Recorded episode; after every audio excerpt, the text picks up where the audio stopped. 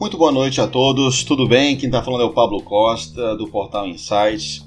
É, a gente está nessa estreia desse projeto piloto, que é o podcast Insights com Pablo Costa, onde a gente vai poder expandir um pouco aquilo que o blog e o Portal Insights já traz há mais ou menos um ano.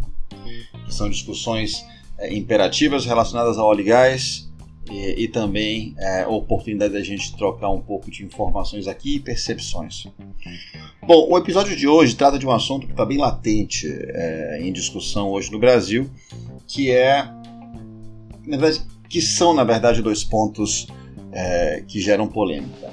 Um é a respeito da postura do governo federal com relação à gestão junto à Petrobras, que tem como pano de fundo a, a política de de gestão dos níveis de preço de combustível no Brasil.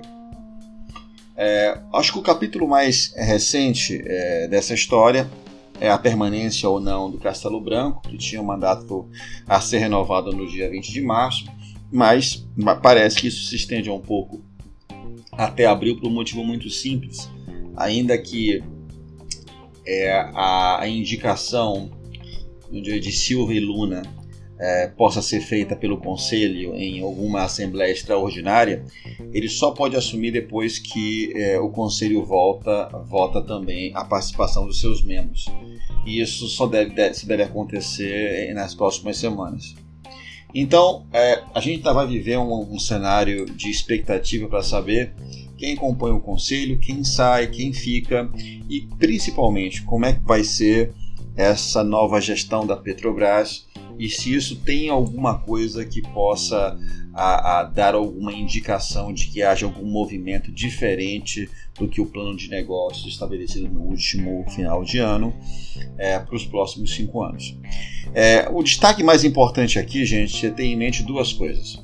Uma, vamos deixar de prestar menos atenção na na legítima a, a, habilidade que o governo federal e que o presidente Bolsonaro tem de indicar quem ele quiser. Uma parte importante é entender a autonomia do próprio conselho e se ele vai dar continuidade ao que a Petrobras vem fazendo ou se vai mudar alguma política. É, esse é o ponto principal da gente estar atento.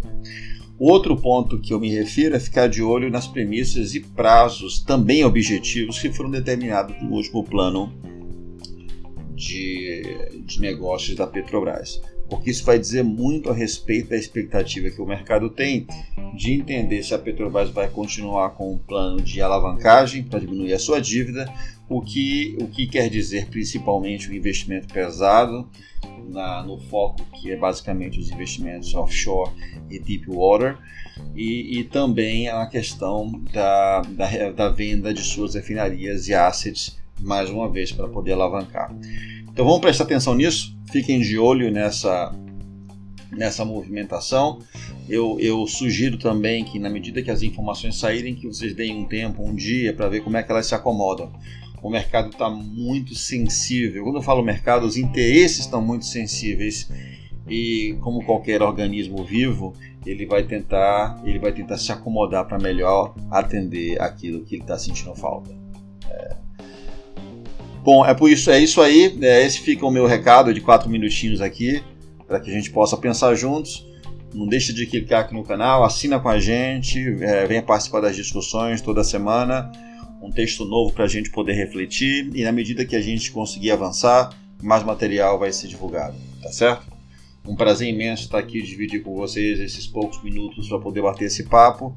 Uh, fui com um abraço às pessoas que me conhecem, um, que colaboram com a iniciativa do Insights vamos junto que tem muito conhecimento para ir para frente e a gente vai é, poder divulgar mais coisa para o futuro logo logo, tá certo? Um forte abraço, foco, fé, visão de futuro, é assim que a gente chega lá. Um abraço forte, gente, uma boa noite.